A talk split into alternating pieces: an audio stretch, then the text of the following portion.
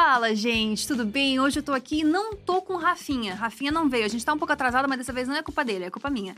Porque hoje eu tô aqui com a Mari Nolasco. Sim, gente, espero que vocês me aguentem até o final. Hoje vai ter Mari aqui. É. E vai ter quem mais? Vai ter Lucas da banda Fresno. Oi, Brasil, não sei qual é a câmera, mas não importa. Essa Tudo bem? aqui é sua Tudo bem, gurias? Tudo bem? suas. Como é que nós estamos? Tá bem? Tá feliz? Tô feliz, Tá né? empolgado? Tô empolgado. A gente chamou a Mari aqui porque precisamos de alguém que entenda de música, porque eu vou ficar mais aqui observando hoje. Pô, então chamava fazer- alguém. o cara já então, começa bom, na intimidade. é. Então, cadê a pessoa? Bom, Aqui, ó. Aqui, ó. Outros carnavais. É mesmo? Então Não, eu é um ficar mais carnaval aqui- só. É um carnaval só. Eu vou ficar mais na minha aqui hoje, então eu vou ficar mais de observadora, tá? A gente vai pra vinheta e a Não, gente fica já à volta. vontade. É, posso ficar Claro. tranquila? Vou não, ficar aqui tá tranquila, tudo acho. certo.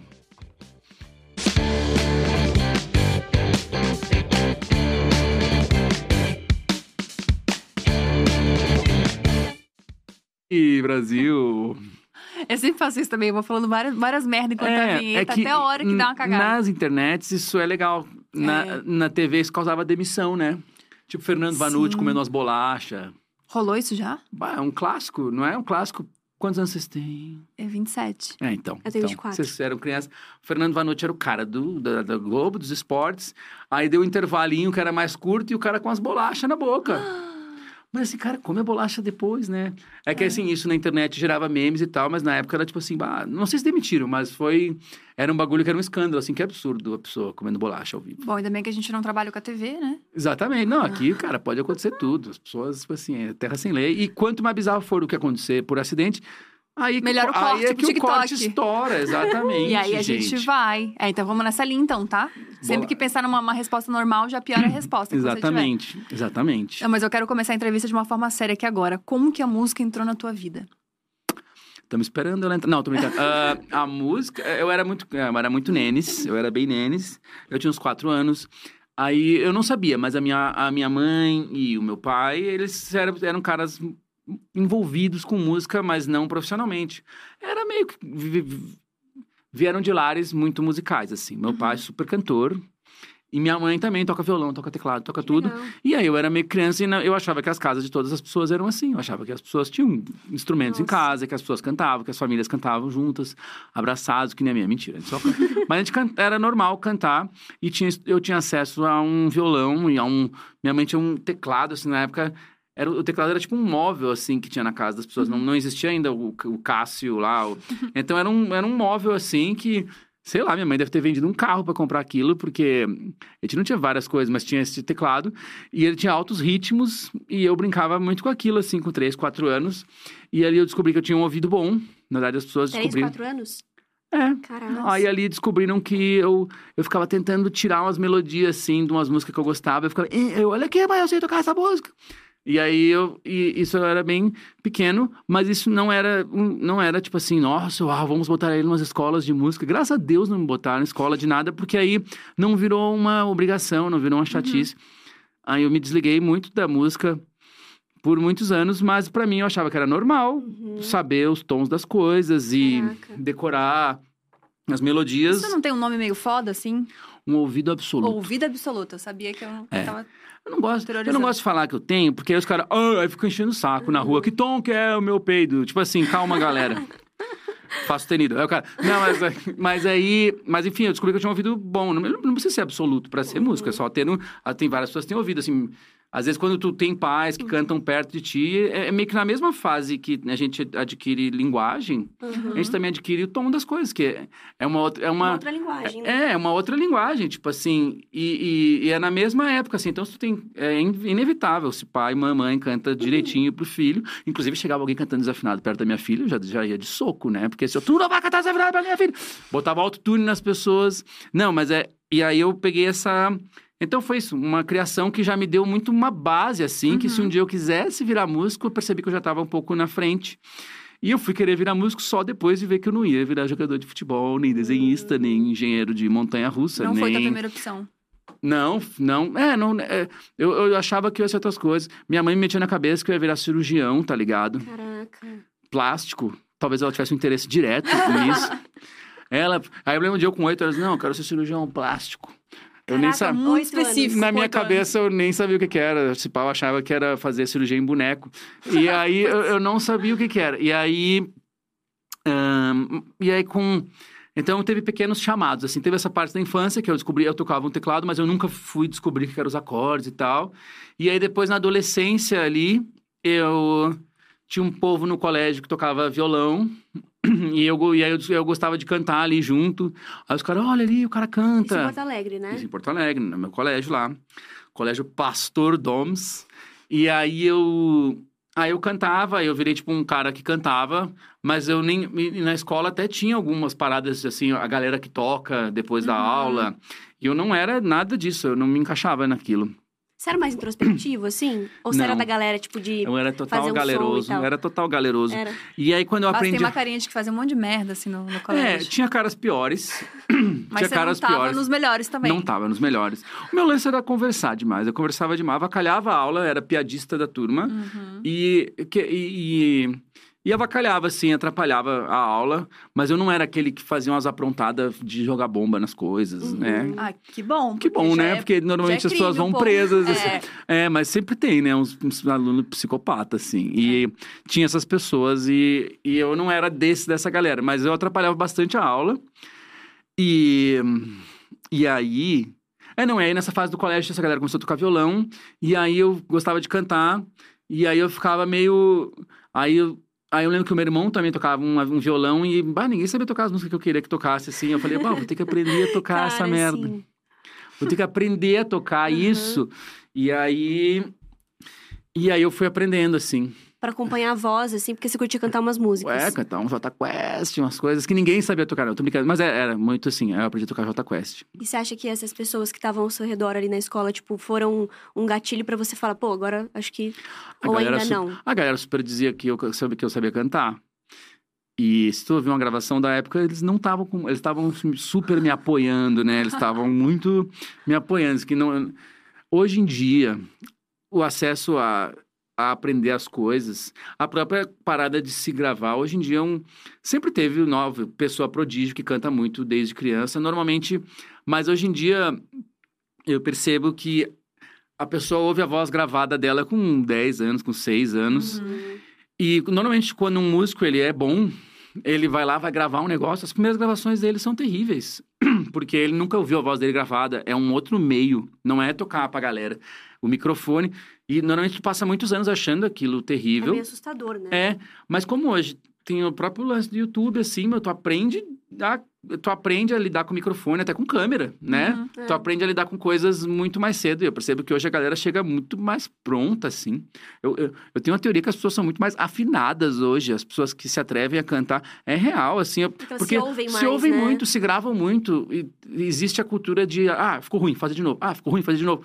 E isso é um bagulho que talvez, numa geração que ainda tocava meio que com a galera, não tinha tanto esse negócio da gravação. Uhum. Entendeu? Tu- ia, normalmente, um, sei lá, meu pai passou a vida inteira tocando, mas nunca pensou assim, vou gravar um álbum. Era tocar.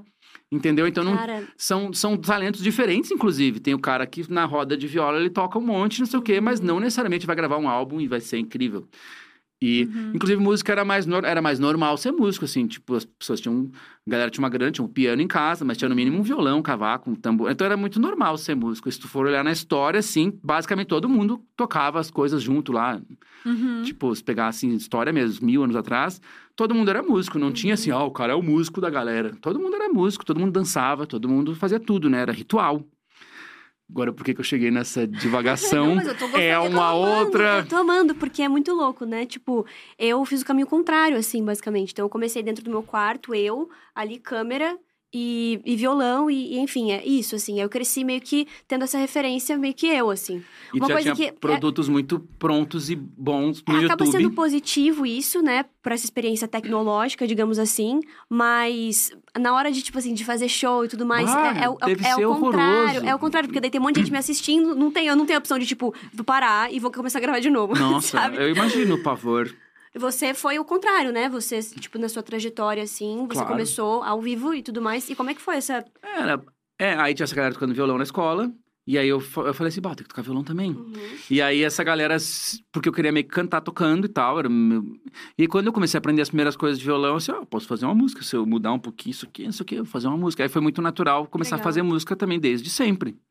A compor mesmo. É, aprendi aqui esses acordes aqui, aí pronto, vou meter Uhum. aqui, vou fazer uma música. Aí eu comecei a fazer umas músicas assim, e sem pensar, sem conceito algum, sem tipo, ó, meu Deus, eu sou um compositor que faz rock. Não, era qualquer coisa, né? As primeiras músicas é qualquer coisa. Normalmente, Você começou, tipo, com voz e violão pra escrever, assim, é, essas coisas? eu fui, ou... fui pegar uma guitarra muito depois, Ah. porque eu não tinha guitarra, ninguém tinha guitarra, né? Uhum. Mas era engra- é engraçado esse rolê de, tipo, todo mundo era músico, porque eu me lembro que com 15 anos eu ganhei um violão.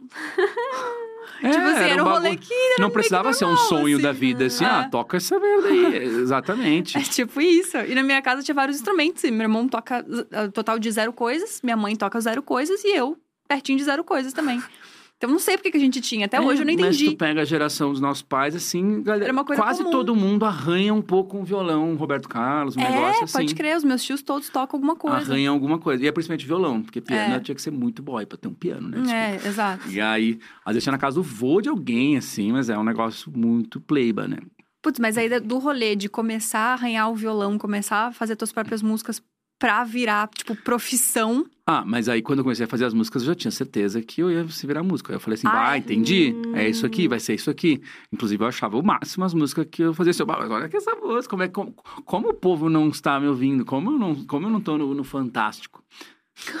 não, eu, eu, via- pequeno eu já. gostava muito do que saía, assim. Uhum. Porque Ah, isso é bem as nossas referências, as minhas referências era punk rock. Punk rock está na, na raiz de punk rock ser meio tosco, né? Se ficar muito bonitinho, já não é mais punk rock. Então, Hum. é democrático, assim. Tu cha- Inclusive, você em casa faz um bagulho muito ruim, diga. dizer, Muito tosco, muito podre, muito mal gravado. Fala assim, cara, minha estética é punk, irmão.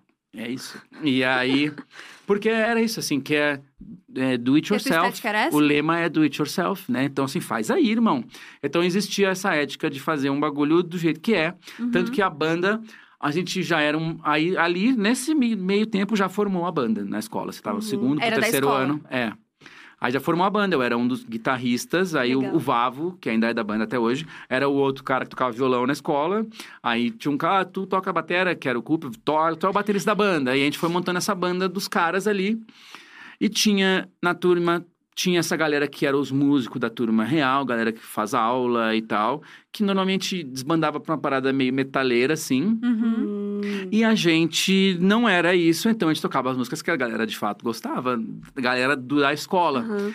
Então, tocava lá os Charlie Brown, os negócios, assim, Uhum. daquele jeitão, né? Tudo errado. Mas era as músicas que a galera gostava, assim. Aí ali, no. Aí a gente tocou no festival de bandas da escola. Ah, legal. e foi um grande sucesso na Nossa, minha memória. Colégio legal. Na minha memória, foi um grande sucesso. Não, é, pô, era uma escola particular bem legal. Não era muito Pô. playba, assim, mas, porra, só, só de ter o privilégio de ter um festival de bandas, quando eu falo isso Exato. pessoas de outros lugares, assim, playboy do cara. Mas é, não, é que era uma escola que tinha muito esse bagulho de música, assim. E, enfim, e foi. E teve esse, justamente esse privilégio de ter um lugar pra se apresentar e tal. Falando assim, parece que é tipo essas escolas de música que tem hoje, que é, que é igual o filme do Jack Black. Mas não, era uma tosqueira e ninguém ouviu nada, na real. Uhum. Ninguém ouviu nada, deve ter só bateria e olhe lá. E então, mas no segundo show que a gente organizou, aí a gente era, tava no terceiro ano, a gente era meio do Grêmio Estudantil da escola ali. E aí Caraca, você fazia muita coisa, eu adolescente. era envolvidaço, envolvidaço, pilhado demais. E aí eu era, a gente tinha o Grêmio Estudantil, aí a gente tinha que organizar uma festa pra molecada de oitava série, assim, galera de 13 anos. E normalmente era só discotecagem qualquer coisa, né? Uhum. Aí a gente, não, vai ter show da banda Fresno aí nessa festa agora. E aí a gente fez um show para a molecada. Eu queria ser um piada desse, porque deve ter sido horrível. Mas na- nesse show a gente já tocou várias músicas próprias, assim. Tipo, Ó, eu imagino o Piá querendo ouvir, sei lá, o que tava bombando na época, assim, ó, a gente vai tocar agora uma música própria, nossa. Aí os caras, legal, legal. Agora a gente vai tocar uma outra música própria, nossa. Mas foi isso, assim, desde cedo a gente percebeu que, como nossos covers eram muito ruins, a gente falou assim, pô, vamos tocar as nossas, que a galera não consegue nem comparar com nada, esse pá, os caras, a estética dos caras, mano. E aí, Entendi. foi isso.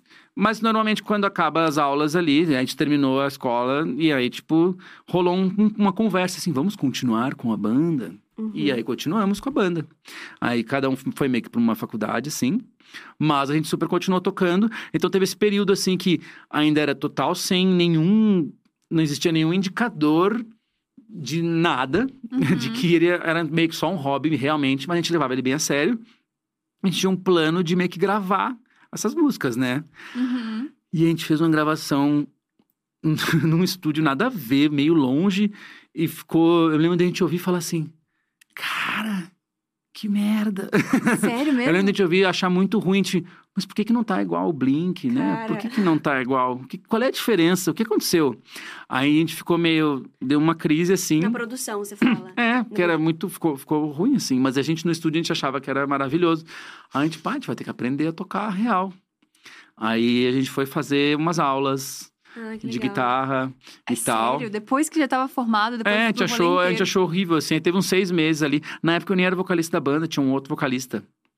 E, e, mas eu, eu sempre era o cara que fazia as músicas, assim. E aí eu me lembro de, de, de, de a gente ouvir achar muito ruim. E aí depois a gente foi para um estúdio melhor, seis meses depois. Aí gravamos de novo. Aí tinha ficado melhor, assim. Mas aí nesse, nesse meio tempo, a gente da banda chegou pro Leandro, que era o vocalista, que é um dos meus melhores amigos até hoje. A gente falou pra ele assim: Cara, eu acho que tu não vai ser o vocalista da banda. Porque foi uma escolha horrível que a gente precisou fazer. e lembrando assim, se tu for ouvir essa demo que a gente fez, depois do Leandro ter saído, onde eu, que era o cara que cantava bem da banda, era muito ruim ainda. Mas, mas, eu, mas assim, nós teve essa conversa, assim, que a gente percebeu que, que, que o, o, o, o entusiasmo dele no começo era um entusiasmo, caralho, vamos ter uma banda, mas a gente percebeu que é, é foda isso, né? E a gente teve que, Nossa. assim, bah, a gente quer levar isso muito a sério, eu acho que a gente acha que, tipo, ah, que não sei o quê. Foi horrível. E todo Nossa, mundo que chorou muito. conversa É, Pesada. e, e outra, e não valia nada essa conversa, porque era só uma banda qualquer. Mas teve esse, Deus. esse momento, assim, que talvez se a gente ficasse pra sempre. Não, porra, é só uma diversão de fim de semana. A gente vai tocar uns Charlie Brown aí e tá tudo certo. Mas é que, sei lá, rolou, rolou isso, Foi o assim. momento do tipo, não, é sério. Isso, É, isso vamos levar isso a sério. E Não, e uma puta conversa profissional pros Foi- guri novo. foi horrível. E aí, Foi horrível. e aí. Não, e aí a gente, foi, a gente voltou pro estúdio, aí eu gravei. Eu, ele ah, agora ficou. Não, conta a fofoca Não, completa. ele saiu de chorou, todo mundo chorou muito, mas ele meio que saiu de boa. Ele percebia, talvez, que a música não era a aptidão maior dele. Uhum. A aptidão maior dele era ser lindo, né? Que ele era um cara galã, assim. E aí, e aí ele... Mentira, ele era um cara muito criativo. Ele hoje mora na Austrália, é publicitário, bombado. E é um dos melhores amigos nossos, já foi em vários shows nossos. A gente se Ah, fala bastante até hoje. Tá lá com 50 filhos na Austrália. E... Mas é isso, assim, per- percebeu assim, pá... E eu meio que fazia as músicas, "Ah, eu queria meio que cantar essas músicas. Eu não queria ser aquele backing vocal que fica meio querendo aparecer mais que vocalista, que é a pior coisa que existe. E aí eu fiquei assim, bah, o que, que eu vou fazer? E aí teve essa reunião fatídica, mas dali a gente gravou uma demo e coisa de meses depois já tinha sitezinhos falando sobre Fresno, assim. Ah, legal isso. E aí. E aí. Mas ainda tinha esse limbo, assim, a banda ainda não é nada. E aí a gente começou a fazer uns shows e aí começou a pintar uma galera. Uhum. Foi real, tipo, começou a pintar uma galera. Mas eram shows nessa cena. Porque tu tem que trafegar em algum lugar, né? A internet existia mais ou menos. Ah, Uhum. então, e, e- eu fiquei muito curiosa, assim, como é que foi essa, essa adaptação pra internet, assim, pra vocês? Tipo, quando começou a surgir as plataformas digitais, tipo, Uhum. como é que foi isso, assim? A gente conversava pelo ICQ, pré-MSN. O Orkut ainda não tinha sido fundado. Aham. Olha a idade pintando, né?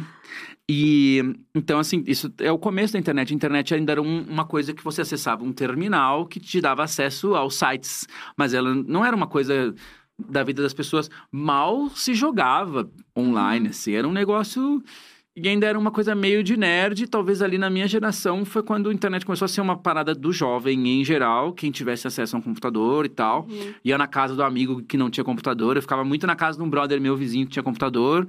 Aí depois, lá quando eu entrei na faculdade, a gente descolou um computador. Então, e aí, muito assim, terminava o rolê, todo mundo ia pro Mirk, que é uma rede social.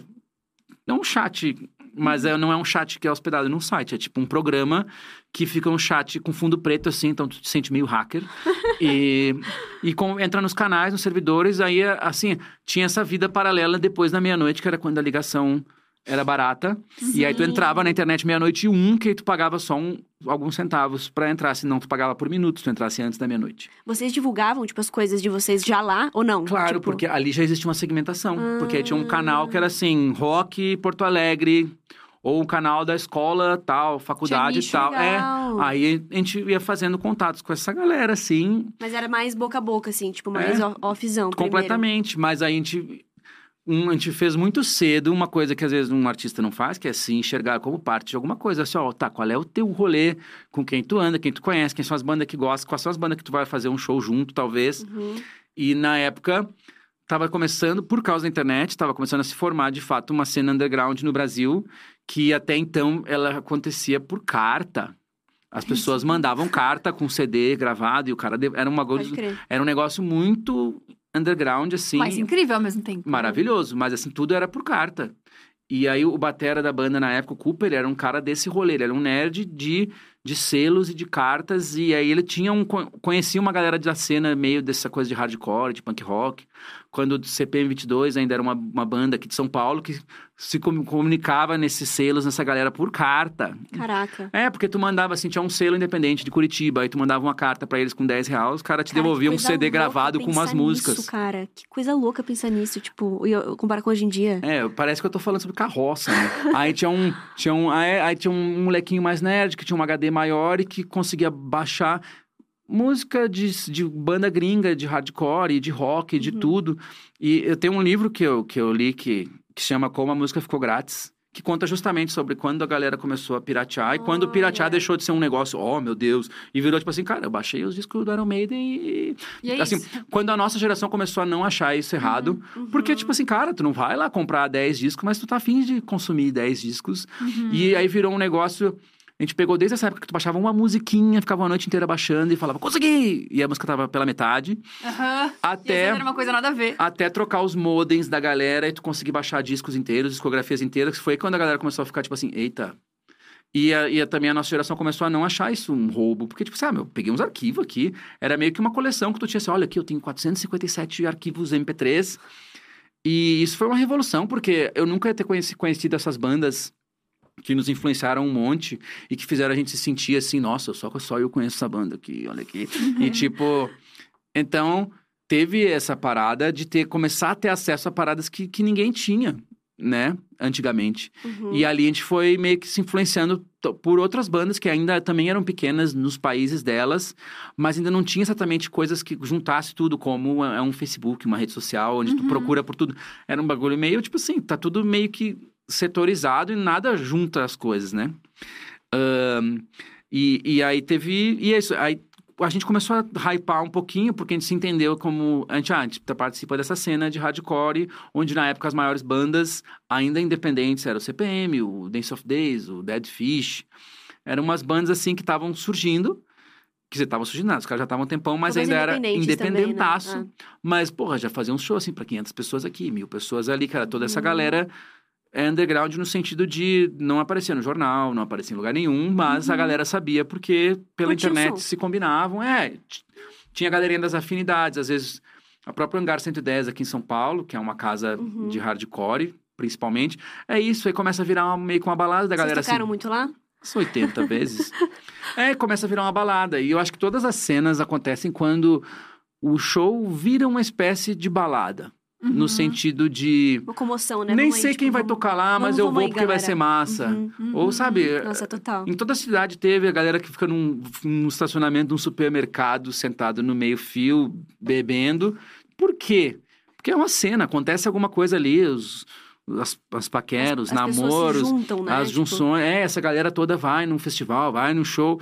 E aí, normalmente, esses laços são de música e filme, não sei o quê, Hum. mas é preferências, né? Que nem tu Uhum. vai na Liberdade ver os otaku lá no metrô e fala assim, cara, você vai pra casa. E, mas é um lugar onde as pessoas se encontram e, e isso foi rolando ali. E a gente se entendeu muito como parte daquilo, porque a gente meio que era essas pessoas. E a gente tinha banda, então assim, tá, o cara curtiu uma banda lá da Califórnia que nunca vai vir pro Brasil, mas tem os caras da Fresno aqui que Uhum. vão tocar amanhã, bora lá, dar uma força. E aí foi começando a rolar. Uhum. E a internet foi começando a possibilitar que a gente fosse infectando algumas essas bolhas também dessa galerinha underground que ouvia essas bandas brasileiras e também ouvia essas bandas gringas e nada disso tocava no rádio, nada disso tocava na MTV. E quando é um negócio assim, tu se sente parte de uma maçonaria, assim, ah, só eu conheço os caras, tu conhece os caras, eu tenho uma fita aqui dos caras que tem umas músicas que ninguém tem, Pode não sei o quê. E aí vira um, um negócio meio de colecionador, assim. E só que isso foi crescendo muito exponencial. E eu tô, isso, o que eu tô falando agora é 2003, 2004. E Mas aí, isso tudo, desculpa te interromper, mas isso tudo lá em Porto Alegre ainda. a gente em Porto Alegre. Caraca. Aí em 2013, a gente foi fazer um show em São Paulo, no hangar, pra ver o que, que ia acontecer. E aí tava cheio, 2003 ou 2013? em 2003. Caraca. E aí tava cheio. Uhum. E ninguém sabia quem era a gente. Mas os caras, ah, vai ter show da Fresno, a gente vai no show dos Vamos caras. aí, vamos aí. Tanto que a gente achou muito estranho, porque os paulistas chegaram, ô, os caras do Fresno, meu. Os caras nem sabiam falar o nome da banda. E eles achavam que era Fresno. E aí, e eu me lembro que a gente chegou no show ali de- com o carro do amigo que tava trazendo a gente. E, e ninguém parou a gente, ninguém falou, caralho, os caras, porque ninguém sabia, porque a gente não tinha uma foto digitalizada da banda, não tinha Caraca, essas Era bem coisas. iniciozinho, assim. É, mas já tinha uma galera indo assistir pra ver qual é que é dos caras que vieram lá de Porto Alegre, não sei o quê. E eu lembro que aí o show foi caótico, assim, muito bombado, galera empilhada uma em cima da outra. Ela e a gente... curtiu mesmo. É, porque já curtiam a banda. Massa. E foram ver ao vivo. E aí ficaram assim, cara, aí a gente ficou assim, tá, meu, já era. Acabou já. Tá, isso aqui é um sucesso. E sendo que, tipo assim, sei lá, não, nem ganhava nada, mas era tipo assim, caralho, olha, olha isso que tá acontecendo. E a gente foi indo pra outras cidades e vendo que era mais ou menos assim, em várias cidades. Tudo independente. Tudo completamente independente. É, é Ainda era bem toscão o som também, mas a galera se identificava muito porque dizia coisas ali nas músicas que as pessoas não ouviam, talvez, num artista mainstream da época, assim. Então a gente tava conversando com uma galera que talvez não era atendida. Então, apresentada, né? É, não era atendida. Se o cara ligava num Faustão e falava assim, tá, mas isso aí não tem nada a ver comigo. Tipo assim, Uhum. eu gosto dessas bandinhas aqui, não sei o quê. Hoje, assim, toda geração é mais ou menos assim, né? Uhum. É, tu pega, tu vai conversar com um cara de 16 anos, ele vai, ele vai falar as coisas que ele ouve e fala assim, bom, não conheço nenhuma. Uhum. Sim. E aí tu vai ser o tiozão e fala assim, tá, mas tu conhece a Anitta, né? E aí, ah, aí tu tem poucos laços, assim, mas normalmente... ah, e, a- antes ainda não tinha tanto uma coisa de tu ser um sucesso independente. Então, basicamente, o que tocava na MTV era uma meia dúzia de artistas. E na Globo, essas paradas, nem, nem, aí menos ainda, entendeu? Uhum. E... Mas foi isso. Aí eu acho que a MTV super se ligou nisso, que existia um fenômeno ali juvenil da galera ouvindo umas bandinhas e tal. E a MTV enxergou isso e começou a, de fato, a apoiar, assim, NX0, Fresno. Principalmente essas duas ganharam, bandas. tipo, teve ba- bastante, vocês foram bastante Foi- premiados, Foi né? uns anos depois. Mas quando ainda era podreira, assim, a MTV fala assim, ó, faz um clipe mais ou menos bom que a gente toca. Tá ligado? Mas era muito isso, ó. Faz um clipinho que não seja VHS terrível. Hoje VHS é estética, né? Mas na época É, era É trabalho de colégio. E aí a gente fez um clipe de uma música chamada Quebra as Correntes, que, essa música? Que a gente investiu, assim, uns, uns 3 mil reais. E aí a gente fez o clipe dos caras lá. E, e aí a MTV, tá, isso aqui dá pra tocar. E aí eles começaram a tocar muito assim, porque eles viram que a galera pedia. E começaram, aí começou a ter pedido em rádio, pedido real em rádio, Isso é assim. completamente orgânico, né? Você, Esse começo época, foi completamente. Vocês é, sempre foram independentes, assim? Tipo, teve algum momento que, que não, que vocês pensaram em fazer, tipo, sei lá, assinar com uma gravadora? Como é Ah, que, A gente não Foi pensou, a gente foi, a gente foi meio que arremessado pra dentro de uma gravadora, como é assim. que foi isso, assim, pra vocês? Porque, ah, a gente só deslumbre, só deslumbre, né? Só tipo assim, nossa, olha que incrível! Uau, olha essa mesa! Tipo assim, Sei. a gente foi só deslumbre, Uhum. né? Porque foi isso, ah, MTV, reunião na MTV, tipo assim, uau, os caras da MTV. Aí Uhum. entrava, sei lá, um cara mega famoso, assim, bah, era só deslumbre. Uhum. Então tudo era o máximo. Uhum. E a gente não pensava exatamente. A gente também não sabia de que tamanho que a gente era. Era Uhum. todo dia uma novidade e era tudo fascinante, tudo maravilhoso. Então, tinha- não tinha ninguém pra falar assim, ó, galera, não viaja. Uhum. e aí a gente só achando tudo aquilo máximo. E, mas foi muito isso. Aí a MTV percebeu que elas, eles precisavam ahn, juntar essas bandas e dizer pro mercado assim, ó, existe uma cena aqui de uns artistas Uhum. e tipo assim, ó, nenhum deles segura meio que um show inteiro, um DVD inteiro. Então vamos juntar cinco, vamos juntar NX0, Fresno for Fun, massa. E vamos juntar essas bandas e fazer um DVD da galera mega produzida, assim. E aí teve esse bagulho, que era o MTV ao vivo, cinco bandas de Uhum. rock. E aí legal mar- aí eles marcaram esse show e tinha 7 mil pessoas. Caraca. Aí, aí até, sei lá, uns caras de gravadora falaram assim, tá, eu acho que a gente tá moscando. Aham. Aí, isso foi em 2007. E aí as gravadoras passaram a contratar qualquer banda que se parecesse com emo, ou tipo Uhum. assim. Não, o cara saía do banho cabelo assim pra baixo, o cara contrata! É, entendeu? Tipo assim, aí começaram a contratar todas as Tava bandas. muito em alta isso, É, né? muito- Teve, tipo, É, como hoje tá, sei lá, um, um funk, um bagulho assim. Como hoje é. É isso, assim. Ah, assim um bagulho faz lembro- sucesso, a galera vai atrás de similares. Eu me lembro que era, tipo, exatamente isso, assim. Tipo, a galera do colégio era dividida, assim, sabe? Tipo, ah, a galera que gosta de tal banda, a galera que gosta de tal Uhum. banda. Tipo, todo mundo tinha faixinha. Ah, eu vou no show, que vai ser tal, em tal lugar. Tipo, foi uma febre absurda mesmo, assim. Uhum, é, porque a MTV enxergou isso meio que antes, assim, e, come- e tocou essas bandas meio que sem Uhum. fazer nada. Assim, ó, a galera quer isso aí, então vamos dar pra eles. E, e aí sim, aí começa a virar um bagulho sério. E aí esse. Quem, a, quem lançou este DVD foi a Universal. uhum. E só que aí dentro desse DVD tinha o NX0 que tinha recém sido contratado pelo Rick Bonadil. Uhum. E aí eu me lembro que nessa. Aí teve uma reunião, assim, de filme, assim, que era no último andar, do último prédio, do último chefão da MTV, e com os artistas, todo mundo com seus empresários, assim, um Você tinha negócio. empresário? É, tinha um, um empre-brother, que era o Lelê, que era um cara de Porto Alegre, que ele tinha empresariado outras bandas locais tinha, tinha empresariado outras bandas locais. Aí eu lembro que ele, ele tinha empresari, ele empresariou aquela banda Cachorro Grande, que é uma banda Ah, muito hora. massa. Sim. E que o Cachorro Grande também deu uma, uma hypada na MTV naquela época, e aí a gente tava junto com ele, mas. Mas a gente percebia, assim, que era um, um rolê de nadar com os tubarão, assim, porque tá. Uhum. O cara empresaria umas bandas assim, sabe? Bagulho muito true, assim, muito. Ah, vamos fazendo os negócios.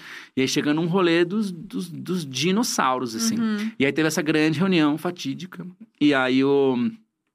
E aí tava o, o, o Bonadil lá, né? E aí teve essa.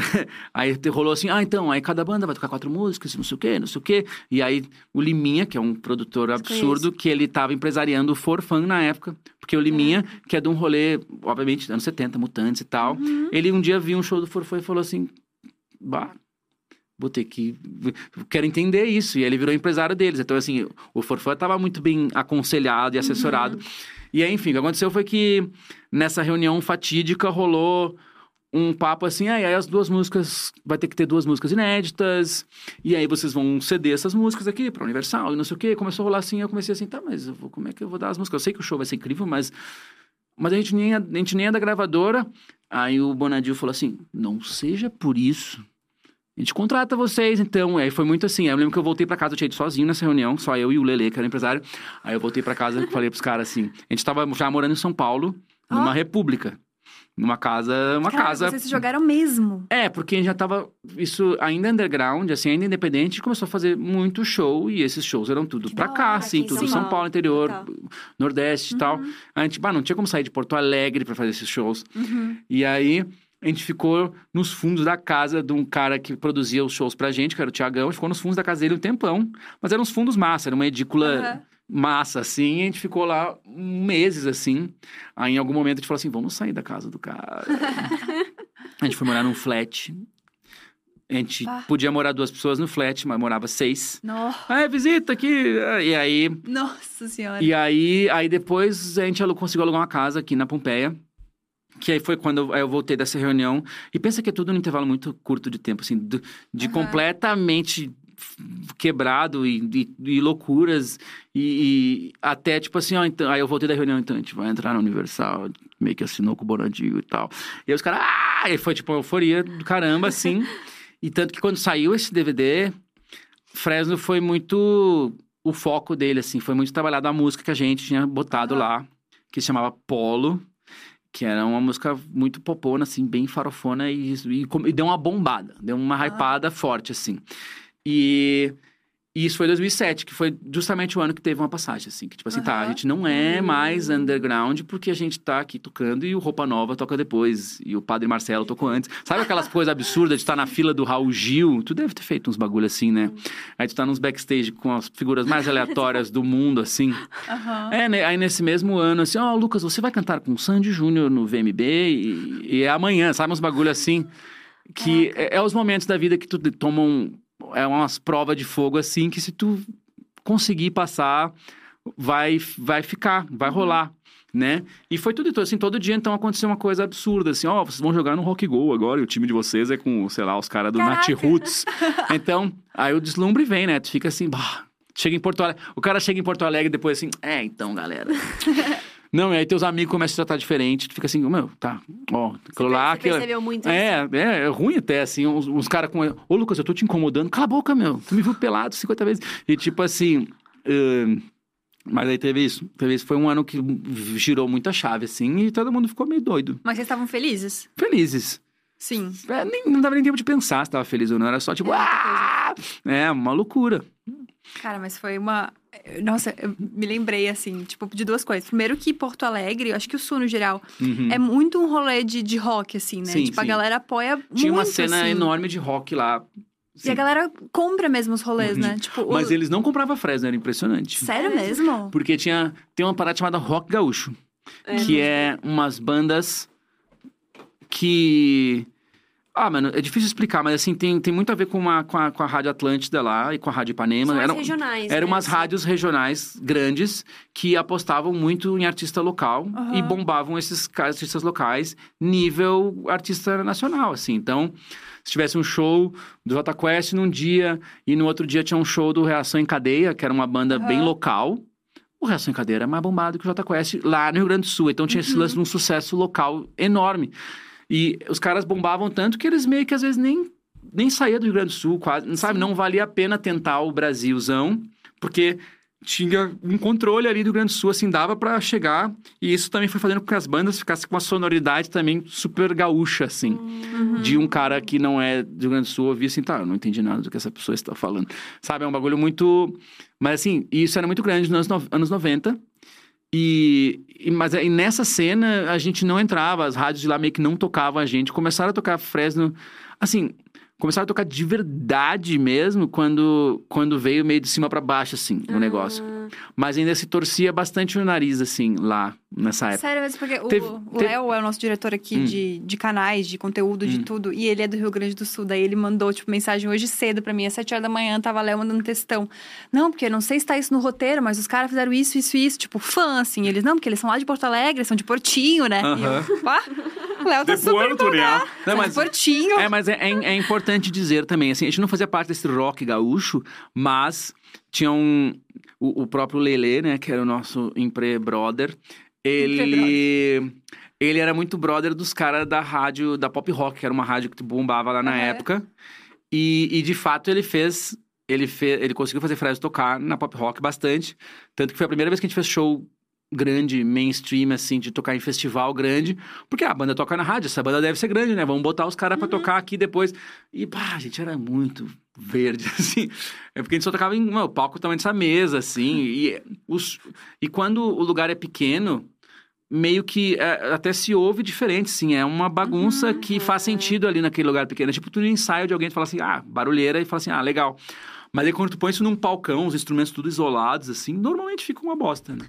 E aí eu lembro da gente se sentir, assim, muito vira-lata, assim, bah, olha só a estrutura dessas bandas, os caras com os puta nos cenários, bagulho. hum. E a gente, tipo assim, mas isso nos forçou assim, tá, a gente meio que tem que ficar bom, a gente tem que melhorar, tem que melhorar, tem que melhorar, tem que melhorar. Aí foi muito isso, assim. Esse, e, e- e, assim, ó, tem que ser rápido, tá? Pró- Próximo mês vai ter um outro show É, aí, você vocês é têm meio que. obrigado a, a criar um preparo, né? tipo assim, a se preparar, né? Tipo, É, e isso que a gente, por ter tido esse período underground, então teve 200 shows antes de começar Uhum. os shows. Então, sei lá, aprendi a tocar sem me ouvir direito, aprendi a tocar tomando choque, aprendi a tocar mas é isso que sem faz a pessoa- corda na é, Mas é guitarra. isso que faz a pessoa ser boa, né? Total. Tipo, É, assim, Nossa. tu ter, tu ter todas as possibilidades, porque um show é isso, assim, um show, de fato, um show ao vivo, né? Pode acontecer mil coisas. Pode acontecer mil coisas. Esses perrengues te preparam. Tanto que ho- hoje em dia, com a tecnologia, é possível que tu evite grandes perrengues no ao vivo, que vai ser ruim, inclusive, pra galera, né? Tipo assim, por exemplo, se falha uns negócios, sei o quê. O público fala assim, bah, que merda. Mas na época não tinha muito apoio tecnológico, não tinha como ter o, o laptopzão ali tocando as bases junto pra empurrar o som, que hoje a gente usa tudo isso. Mas na época era tipo assim, ó, falhou a guitarra, não, não vai estar tendo guitarra. Caiu a bateria, vai cair até terminar a música.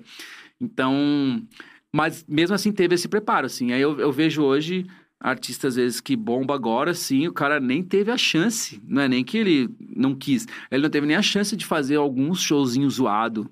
Passar É. umas vergonhas pra 40 pessoas. Aí o cara passa as vergonhas pra milhões. Aham. Show transmitido na TV, pra mim, é o fim do mundo. É tipo assim, Nossa, cara, eu não tô. cara. O meu mixador do show, ele não tá mixando pra TV. Né, ele tá mixando lá pro bagulho, assim, tanto que sempre é meio bizarro, a galera sempre super reclama, assim, ai, achei horrível o show de não ser ninguém, não sei quem no Lollapalooza que eu vi na TV, tipo assim, tu viu na TV, né, irmão? O cara não tá mixando pra ti, o cara tá mixando lá pra quem tá lá, e aí o cara da TV pega esse sinal e mistura com uma galera ali, E bora lá. E bora lá, e, e normalmente, não, normalmente fica ruim. Foi, foi natural pra você começar a se interessar, tipo, por essas coisas também, tipo, é, mais produção mesmo, técnica, ou foi uma coisa meio imprescindível, assim? Porque eu acho que é uma coisa muito natural, anda muito junto. Quando você tá fazendo o seu som, você tem vontade de se meter ali. Como é que foi pra você, assim, tipo, começar a produzir também, é, vocês mesmo, você mesmo, Uhum. outra- outras pessoas? Eu conheci o, o Lucas lá em 2016, né? Uhum. Quando estava dirigindo musicalmente um projeto. Nunca tinha feito aquilo que eu fiz, aquele. E- é direção musical de um show, né? Eu sei dirigir o meu e olhe lá. E eu achei a coisa mais legal do mundo, assim, porque foi um dos meus primeiros shows. Eu, Foi. Eu lembro que você- ele me deu uma dica que fica até hoje, tá? Na minha memória. Hum. Que talvez você não lembre, mas pra Eu mim fez muito lembro. sentido. Que é, eu lembro que eu tava muito nervosa, né? Porque, pô, tipo, uma galera nunca tinha tocado com banda, tipo, você tava meio nervosa. Não, e tu cantava com violão, e tem É. um batera enchendo o saco. Pá, pá, né? Tipo assim, é, é, é- é ruim. É, é Um diferente. monte de caras, né? É, e aí eu lembro que você falou assim, que eu tava ensaiando na minha cabeça a música, né? Uhum. tipo, daí, assim- daí eu lembro que você falou, não, calma, tipo, não ensaia tanto, sabe? Porque eu ficava assim na minha, na minha cabeça, Uhum. tipo, passando a música várias vezes. Tipo assim, eu lembro que você falou, não, calma, tipo, ensaia, é importante ensaiar, obviamente, mas calma, não ensaia tanto, assim. Uhum. E eu, eu- aquilo ali eu achei tão bom, assim. Não ensaie tanto. Eu achei, eu achei muito bom, não assim. se prepare pros desafios da vida. Muito bom. Uma não, mas eu, achei, quase. mas eu achei bom isso, Uhum. do tipo, de não ficar até esgotar, assim, sabe? Porque daí a hora que você vai fazer o show, você tá meio que É. esgotado. Tem coisas que estragam a experiência de quem tá tocando. Aham. E normalmente, quando tu tocou e aconteceu um negócio e, tu, e cortou a tua brisa, vai, às vezes degringola, assim, É. né? Pelo menos até o final daquela música tu vai ficar muito mal. E aí um bagulho. Por exemplo, o Guerra, que é o batera da Fresa, direto, se ele tá tocando, todo mundo assim, caralho, esse cara é incrível. Aí ele errou um negócio que só ele sabe Só que ele errou. A cara que ele faz, assim, tu vê que o cara morre durante a música, Uhum. assim, ficou. Eu errei, caralho, não sei o quê. Ah. E aí, e eu já tive também pra caramba isso. E, e mas é muito importante, assim, cara, no show, no fundo, ninguém está prestando atenção em alguma coisa específica, né? Tem 40 canais de som acontecendo. Se um canal vacilou, tem vários caras acertando. Por isso, quanto maior a banda, melhor, né? Porque assim, ó, tá tudo certo. Por isso que a galera paga muito pau pra trio, né? Tipo assim, guitarra, baixo, bateria, mano, ninguém pode vacilar muito. E mesmo assim, tem tantas coisas acontecendo no show que, no fundo, no fundo, ninguém vai pra ver o show e fala assim, ó, vamos ver quantas É. vezes a Mari vai errar. É. Exceto o show de metal, que a galera vai ver quantas vezes o Kiko Loureiro erra o solo. Mas aí a galera é chata demais, né? Pelo amor de Deus. E o próprio metaleiro já entendeu que não dá pra ser assim.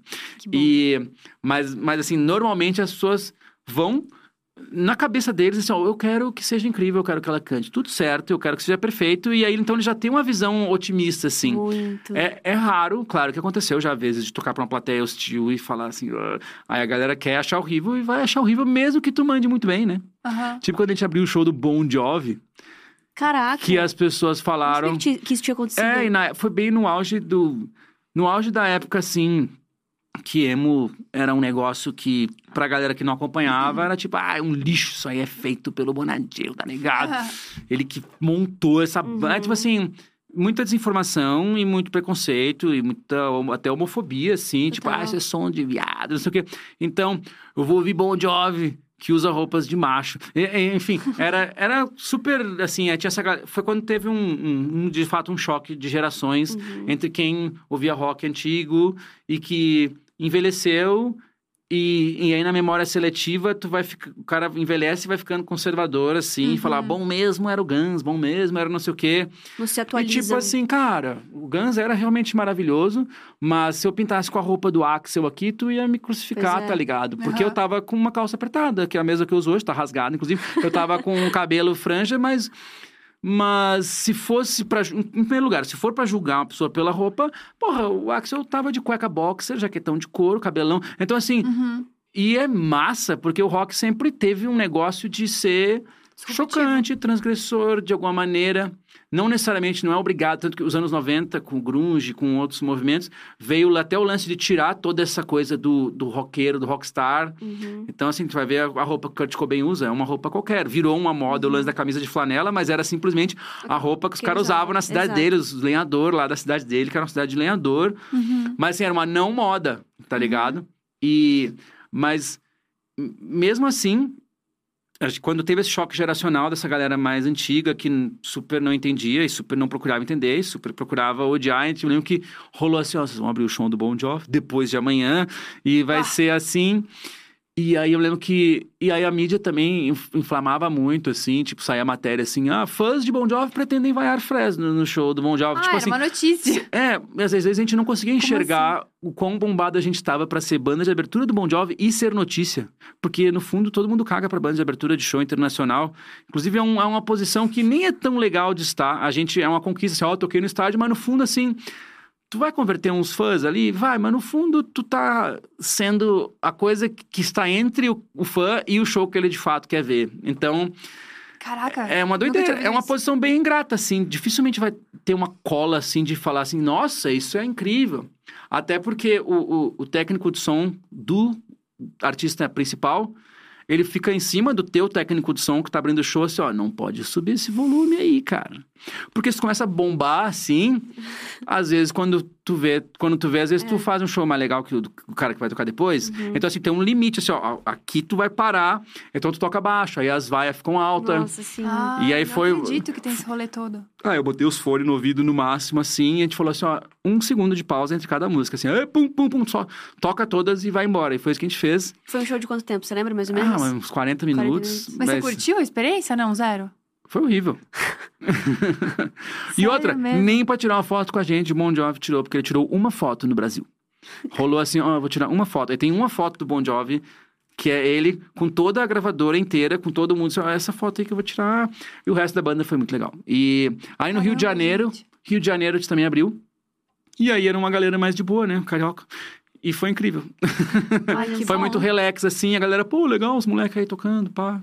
Essa época você já, tipo, ficava com um computadorzinho, assim, pá, ou ainda não tinha isso? Ah, já rolava uma tecnologia. Já rolava. Mas, a- mas ele, o teu computador disparava um clique pra gente tocar Entendi. no clique e algumas basezinhas, assim, mas base de coisa que a gente não tocava, né? Então eram uns teclados, uns negócios Você que assim. fazia direção nessa Sim, época dos sim. shows? É, tu perguntou como eu comecei a produzir. Foi porque os produtores da época não sabiam de que bandas a gente tava falando. Hum. Então, assim, Meu Deus. a nossa geração não. A gente curtia o quê? Bandas que eram obscuras até então. E eu falava assim, ah, eu queria fazer um som tipo de tal cara, o cara assim.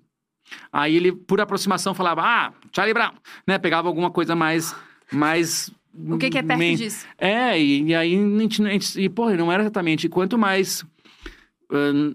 Mais noção do estilo que tu quer fazer, tu vai tendo. Coisas que para as pessoas é a mesma coisa. Ah, guitarra é tudo igual, bateria é tudo igual. Não, mano. bah, o som de uma bateria separa estilos, separa a faixa etária de ouvinte. Total. Tá ligado? O som de uma guitarra, né? Tipo assim, tu não pode achar que o Nickelback tem a ver com White Stripes só porque são bandas que têm guitarra. Não, são duas coisas que só de um segundo de música, assim, ah, esse público aqui já é uma galera mais hipster, mais pá, não sei o quê. Ah, isso aqui já é uma galera mais que pira sertanejo e... Muito poucas referências, né? Como um instrumento. É, realmente sem, não tem. Ele pode, ele pode diferenciar muito. e sem soar. o vocalista abrir a boca, É. né? E inclusive as grandes bandas são bandas que tu ouve só o instrumental, assim, o comecinho, tu fala assim, ah, isso é Beatles, é óbvio. Ah, e até coisa mais moderna, assim, ah, Nirvana, Metallica, eh, Blink, entendeu? Aí, como foi agora, assim, Billie Eilish, tu vê uma mina cantando baixo, a mina já cantava baixo, já é Billie Eilish, né? Tipo assim, aí vira essa coisa de ter a referência maior que fode todo o rolê e não é culpa Muito. da Billie Eilish. Não, né? porque ela tava fazendo algo que era muito verdadeirão, né? Tipo, surgiu de algo. Muito dela, né? Muito, tipo, original. É, eu comecei a ouvir uns bagulho anos 80, assim, e a gente começou, bah, começar a meter uns, uns teclados. pum, pum, pum, pum, pum, pum, pum, pum. Aí o público ouvia assim, Stranger Things, né? Ah. Aí eu, claro, assisti Stranger Things e fui fazer essa música assim, e porra. É, ah, isso rola bastante, mas é isso aí não tem muito como lutar. Mas eu, a gente se via isso, assim, a gente se via assim, não tinha quem produzisse as coisas que conhecesse de fato Que aquelas paradas que a gente gostava. Processo, eu fiquei muito curiosa, desculpa te interromper. Porque eu tô bem nesse, eh, nesse processo agora. Eu, eu acho que, assim, a produção musical de um álbum, de, de um single, tipo assim, é- cara, é, é meio que a tradução, É, sabe? tu- é só- apenas tudo. É, é tudo, assim. Então, pra você, tipo, no caso, foi é, é, esse, esse meio de campo mesmo, essa tradução que você mesmo tomou isso como posse pra Uhum. conseguir traduzir o que vinha ali, tipo, orgânico. Pra pelo menos fazer umas demos Entendi. onde eu expusesse a ideia da De- banda Da maneira mais é, É. sincera possível, né? pra estragar tudo com outro produtor. e aí. Mas aí quando a gente ficou independente, gente- esse período do Bonadil foi 2000 e, até 2011. Aí a gente foi limado da gravadora, porque mudou lá a direção. E assim, ah, esses Fresno aí, os caras. Ah, ah, ah. Vocês Esque- voltaram a ser independentes. Ah, a gente voltou a ser independente. E aí a gente, pá, vamos ter que produzir um disco nosso, né? Mas aí, Bora. quem vai produzir? Aí, eu- ah, eu vou produzir, né? Porque a gente não tinha grana pra alguém produzir. E aí eu já vinha produzindo projeto solo meu, coisas assim, eu já vinha produzindo, mas eu nunca tinha produzido um bagulho da Fresno, Ah. né? E pra mim eu tinha meio que até um medo, assim, ah, mas isso aqui. ah. Até me colocar Entendi. na posição de produtor, sendo da banda, porque um produtor pode falar, um produtor tem aval, às vezes, pra falar pro batera assim, pô, tá, vamos mudar isso aí, porque não, não tá servindo a música. Mas, enfim, dentro da Fresno, talvez desde o começo eu já vinha produzindo sem ter um nome pra isso, Uhum. né?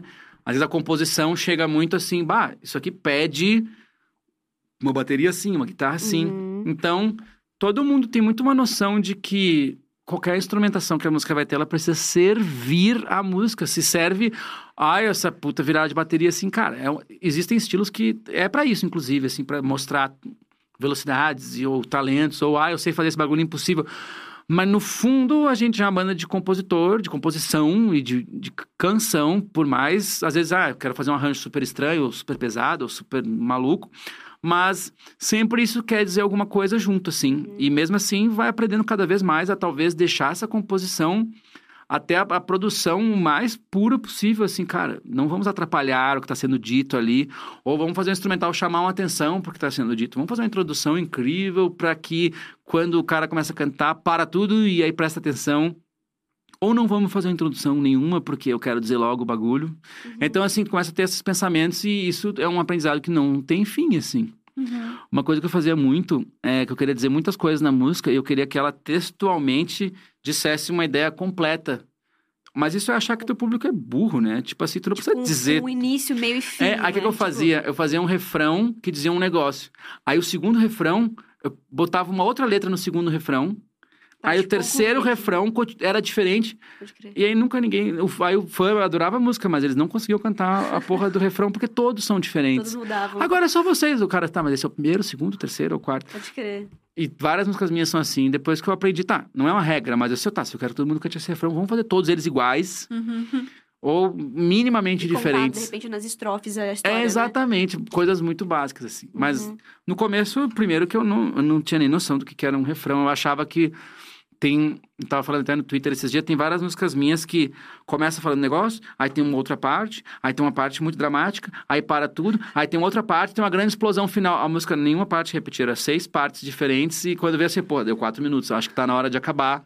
E muitas músicas são assim. Meio BTS, né? Que, tipo assim, tem várias Tem melodias. isso, tem né? muito, né? É, Eles mas- fazem melodias diferentes, letras diferentes. É, e aí nada se repete, mas pelo menos contava uma história que fazia o cara ouvir até o fim, assim. Pô, mas acho isso muito legal. Eu acho que é uma característica, assim. É, virou uma característica que, justamente, é tão característica que eu fazia assim, saber que tava fazendo.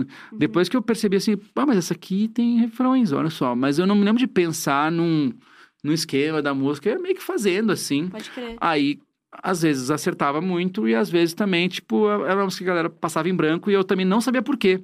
Hum. Mas cada disco que tu lança, cada música que tu produz, minha, da Fresno ou de qualquer pessoa, vai te dando dados, né? Tipo assim, pô, isso aqui, ó, isso aqui vacilei demais, puta, ficou muito rápido, ficou muito devagar, ficou muito grande, ficou muito pequeno. E aí tu vai Aí também teve isso. Aí com, com o tempo, eu também fui pegando produções de outras pessoas.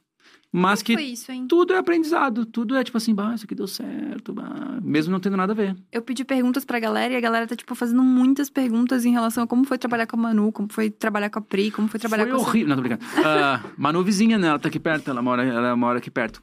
Ah, a Camanu, eu conheço ela da época Bonadil, né? A gente morava, era... Eu tinha a masmorra 501 era minha, da Manu era do lado. Cute but psycho. É, é, É, esse EP foi os Red Media que fizeram. Eu fiz um que veio depois, Ah, que que tem a música áudio de, de desculpas, Uhum. que bombou bastante ali. Bombou antes dela ir pro Big Brother, mas ela foi pro Big Brother, a galera foi atrás. Era essa música que tava ali. Uhum. Ai, E aí legal. bombou muito. Aí depois saiu a música com a galera Groove, que também foi Ah, muito sim. bombada. E aí ela assim, agora eu quero fazer um disco completamente conceitual, completamente maluco, completamente o que a galera não está esperando. E a gente fez também, tudo meio durante a pandemia ali. Mas durante a pandemia eu também fiz o disco da, Priscila Alcântara. Uhum. Aí antes, mais ou menos, aí foi pegando essas produções, produções são- importantes. São assim, tipo artistas bem Capital- diferentes, É, né? É, eu fiz um disco do Capital Inicial em 2018. Fiz. É, aí isoladamente, assim, um monte de coisinhas. Uhum. E. Mas justamente, tudo é aprendizado, tudo eu tô aplicando a coisa que eu tô pirando ali naquela semana. É isso que eu né? ia perguntar. Tem algo que você, tipo, pira mais, assim? Ou depende do, do tipo, da semana, do mês, do que, que você tá fazendo? Sei lá, eu curto mais compor. é Compor a minha praia, sabe? Tipo, tocar a minha praia, cantar. Não, curto produzir. Você tem alguma coisa que te, te alegra mais, assim? Ah, ah, o que me alegra, de fato, é ficar no estúdio criando alguma coisa, se é Uhum. sozinho, se é com alguém, ou se... E aí, com o tempo, eu fui aprendendo muito a, a colaborar, a mandar coisa inacabada pra ver o que, que a pessoa Cara, traz sim. e ficar nesse vai e vem. E a pandemia também ensinou muito a fazer isso sem se ver. Então, Uhum. o disco da Priscila, a gente fez, a gente se viu uma vez, que foi em fevereiro ali, aí em março fechou tudo. Chocada. E ela assim, ah, vamos fazer álbum. E a gente continuou fazendo tudo sem se encontrar. Uhum.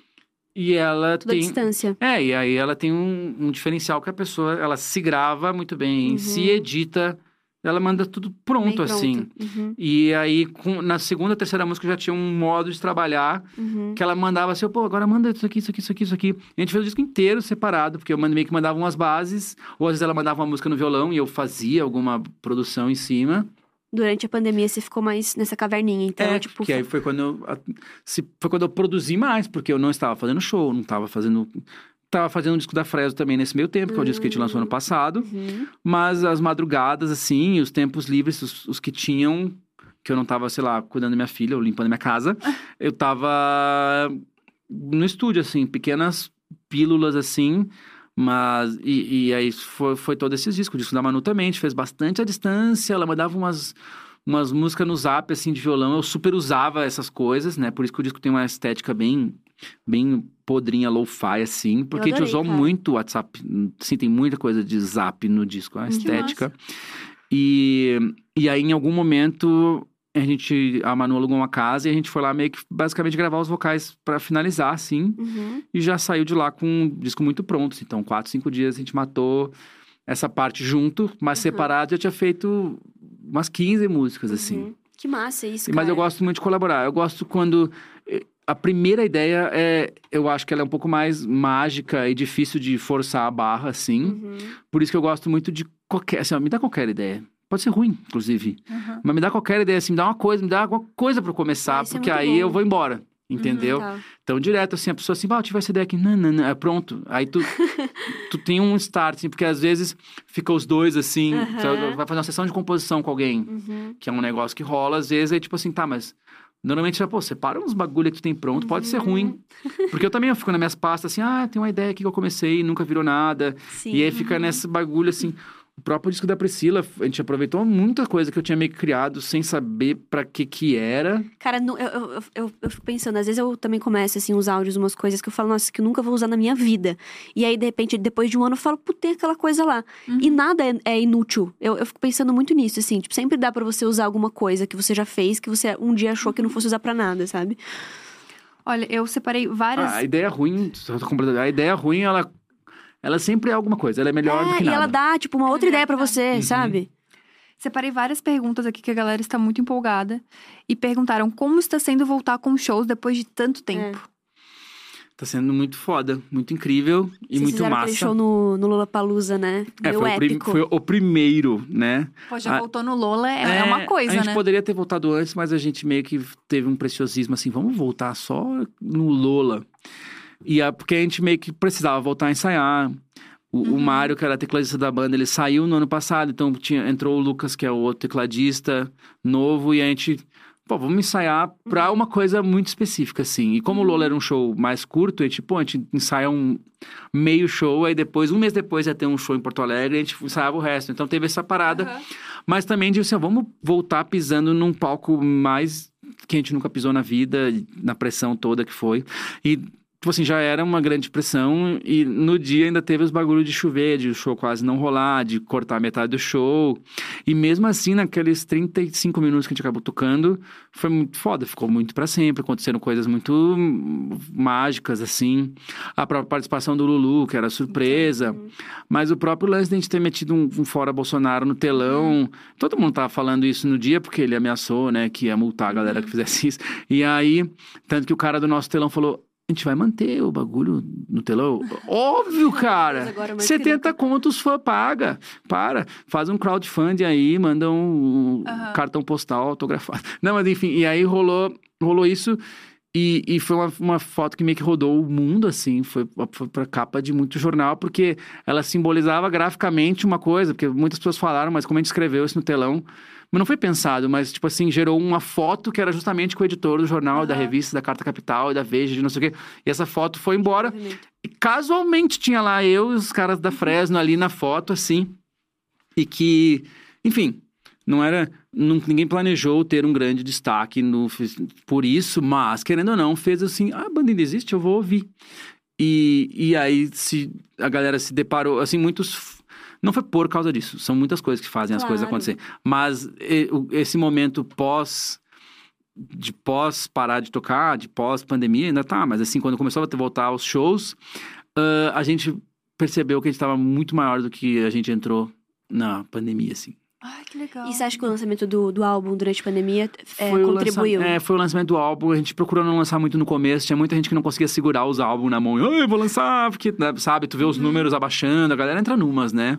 Ai, ninguém tá morrendo, então vou lançar um disco. Não, calma, calma, calma. A gente segurou ele muito, ficou um ano com ele embaixo do braço. Caraca. Tanto que depois de ter feito o álbum, a gente acabou fazendo mais umas 10 músicas. E a gente, tá, agora tem um álbum, mas o álbum... Aí a gente lançou essas 10 músicas que a gente fez depois do álbum, que era às vezes um monte de demo aproveitada, pra justamente lançar um falso álbum.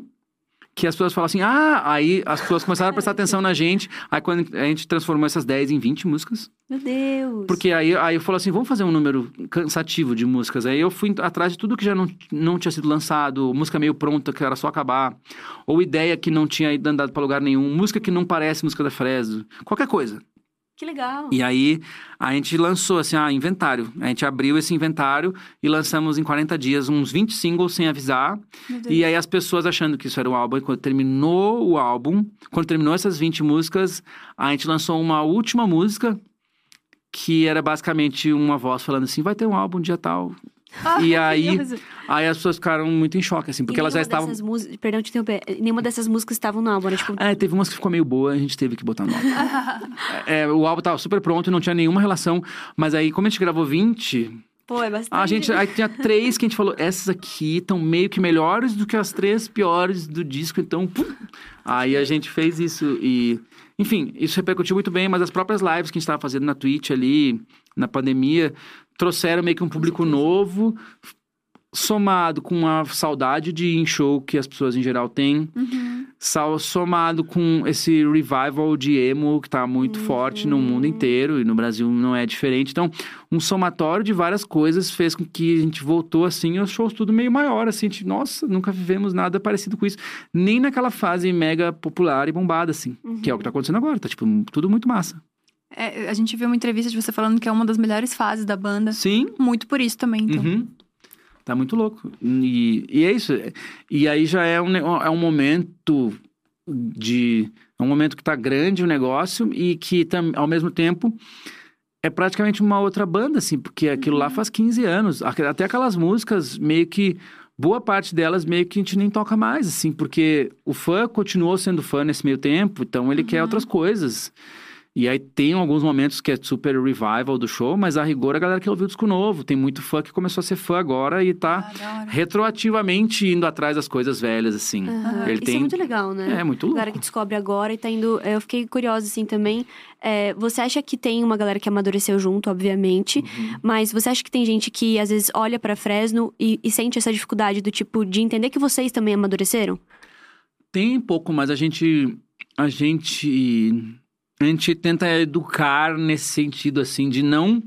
Não servir totalmente a esse saudosismo. Uhum. De ser aquela banda que a pessoa sabe como vai ser e vai ser sempre igual. Uhum. E que isso é uma aposta que várias bandas podem fazer. O próprio revival de emo que tá rolando, ele tá acontecendo por meio de um monte de festa, no fim das contas. Nem é tão... Uhum. Não é como se estivessem surgindo agora bandas com uma sonoridade daquele jeito.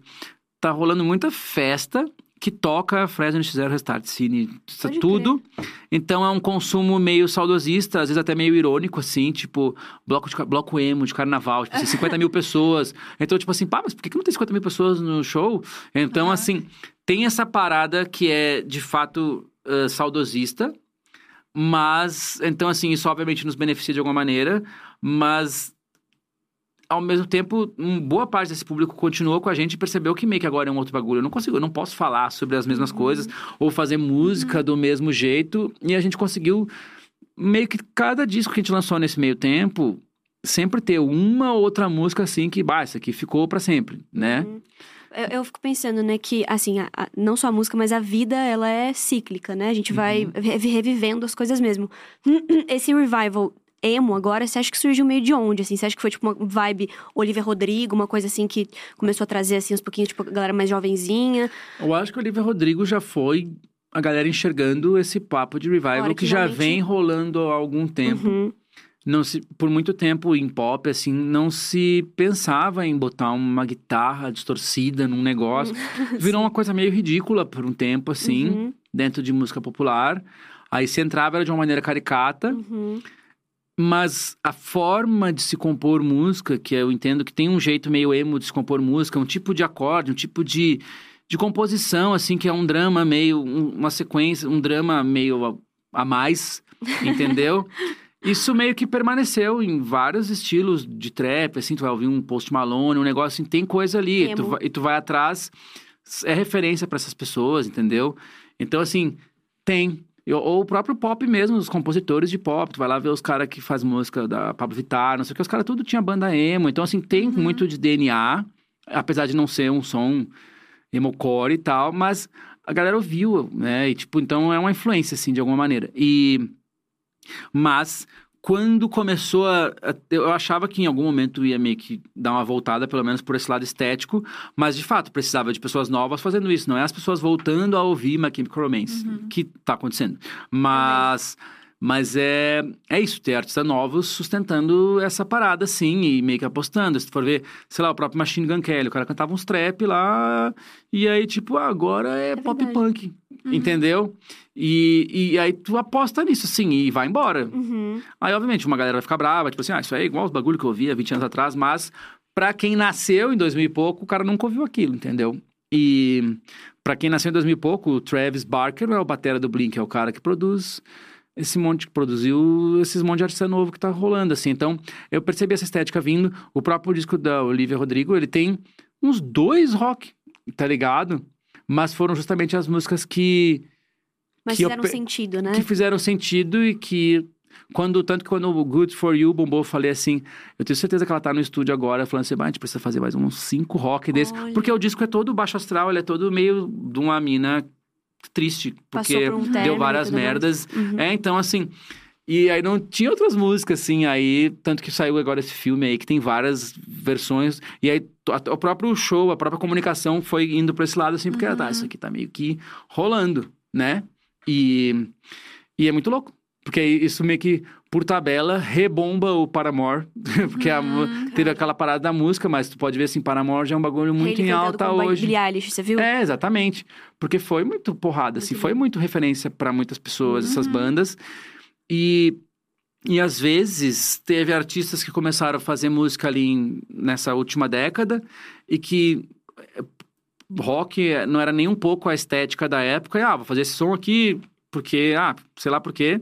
E aí quando vê, percebe assim, pá, mas no fundo eu piro nos rock, né? Tipo a Dai. Tipo assim, Aham. pô, mas no fundo eu queria ter uma banda, não sei o quê. E aí eu falei assim, ah, então eu vou fazer isso. Então assim, Vocês- rolou vocês esse. cantaram juntos, fizeram um Uhum, show A gente fez uma juntos. música juntos Que e fizemos um massa. show juntos. E então, assim, é, eu acho que vem de vários lados, assim. E aí hoje tu liga um rádio e tu ouve umas guitarras assim. Eu acho que ainda vai vir mais forte. Eu acho que o Brasil ainda tem muito pra acontecer. Uhum. E tem muita coisa sendo feita, muita coisa que eu estou produzindo. Aqueles caras. Tô, tô curiosa. Não, mas tem muita coisa acontecendo assim que eu acho que ainda vai ser um novo ciclo, né? Novo ciclo, com Uhum. certeza. E aqui Com- a gente. ah, Desculpa, Não, eu amiga. ia falar com referências também antigas, né? Que É. eu acho que as coisas vão se reciclando mesmo. Uhum. Total, porque querendo ou não, tem 20 anos essas referências. Então, Exatamente. É tipo nos anos 90, um cara fazer um som meio Beatles, que Ah. tinha 20 anos, era assim. e a gente acha assustador isso, né? Mas, por exemplo, quando eu comecei a tocar, 99 era o ano.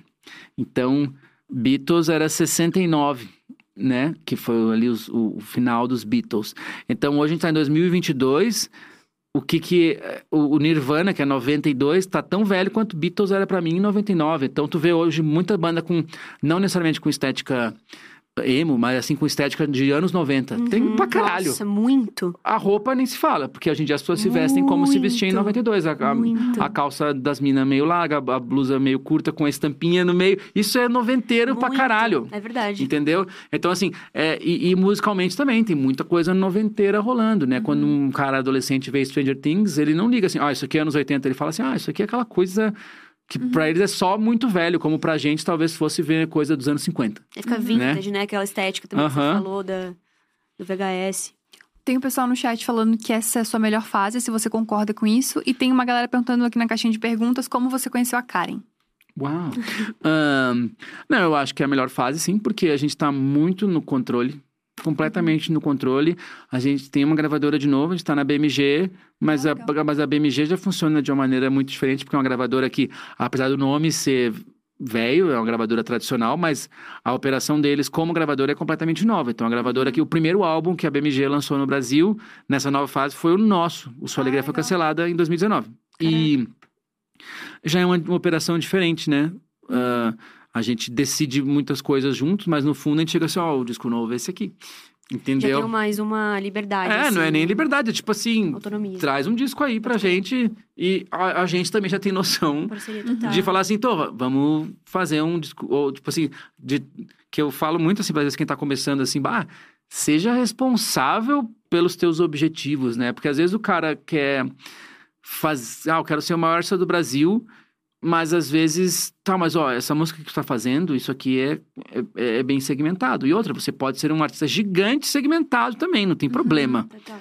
pô, dá pra ser gigante, sim. E, e às vezes a pessoa não tem essa honestidade consigo mesma, assim, de falar assim, tá, ó, você tá com um objetivo, mas que não condiz em nada com é, a maneira com que tu tá apresentando isso, assim. Então, com o tempo, a gente já aprendeu, assim. A gente sabe que a gente não faz a música que vai bater o Henrique Juliano lá na parada de sucesso, mas, assim, de ser grande no rock do Brasil já é um bagulho muito enorme, entendeu? Uhum. A gente já se... Então, assim, é, a gente tá muito no controle, tá muito bem, entendeu? E é, de fato, a melhor fase. E fazendo shows, né? Tipo, Shows você fodas. você, estava em Curitiba agora, né? É, essas olheiras aqui, elas têm uma razão. elas vieram de Curitiba, são importadas. E é difícil falar, né, da, da vida pessoal, assim, da vida profissional sem falar da vida pessoal. A Uhum. Gabi comentou da, da Karen, né? Karen? Cara. Ahn, não, como eu conheci a Karen, a gente tava em 2013, um ano, um ano até bem paia, assim, da Fresno. Um ano que a gente tinha ficado independente, tava meio sem saber muito o que ia acontecer da nossa vida, porque a gente já tinha sido independente muitas vezes antes, mas é um momento, é, demora um tempinho, existe um lag entre tu começar a flopar e tu falar assim, eu tô começando a flopar. Uhum. Quanto antes tu perceber, tu pode falar assim, ok, eu vou, assim, eu estou de boa com isso porque eu faço hoje uma parada que é mais alternativa e tudo bem. Ou então, caso teu, teu objetivo seja bombar, tipo assim, entenda isso cedo, porque... E hoje é cruel demais, assim, né? a gente não chegou a viver isso que a galera vive hoje, que é de um mês para outro, o, o- tu vai lá, lá, o Spotify assim, é, e depois, tipo, é nada, assim. Porque às vezes não deu nem tempo de, da pessoa saber tua cara, né? Porque é muito importante que quando tua carreira acontece. Ah, a pessoa te conhece pela música, porque tocou em algum lugar, ou tá no TikTok, sei lá. Mas até a pessoa clicar e ver quem é o artista, e descobrir o nome do artista, ela clica de novo e vai lá no Spotify do artista e vai lá e vê a foto do artista e vai seguir o cara. Assim, são umas 50 coisas que a pessoa tem que fazer para virar teu fã. Não é só, ah, adoro aquela música, tipo assim, daí. Uhum. Porque essa música ela vai sumir daqui a pouco. Uhum. E se tu não pescou meia dúzia de pessoas pra virar teu fã, pra às vezes acompanhar o próximo sucesso, aí rola esse bagulho, esse bah, o cara tem um clipe com 22 milhões e um clipe com, cento e, cento, com 20 mil views. Entendeu? Que o TikTok é muito isso, né? Uhum. Você tem um TikTok de 10 milhões e um TikTok de nada, aí tipo assim, ah, isso. Uhum. E isso meio que se replica em outros lugares e na música também.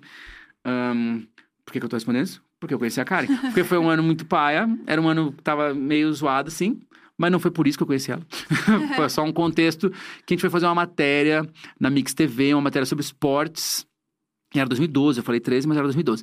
E aí, e aí era um programa sobre esportes e tinha essa apresentadora, Karen Jones, que eu não sabia direito quem era. Uhum. E ela, e ela também não sabia direito quem a gente era. E ela era muito desgraçada na matéria, assim, ela era muito zo zoona.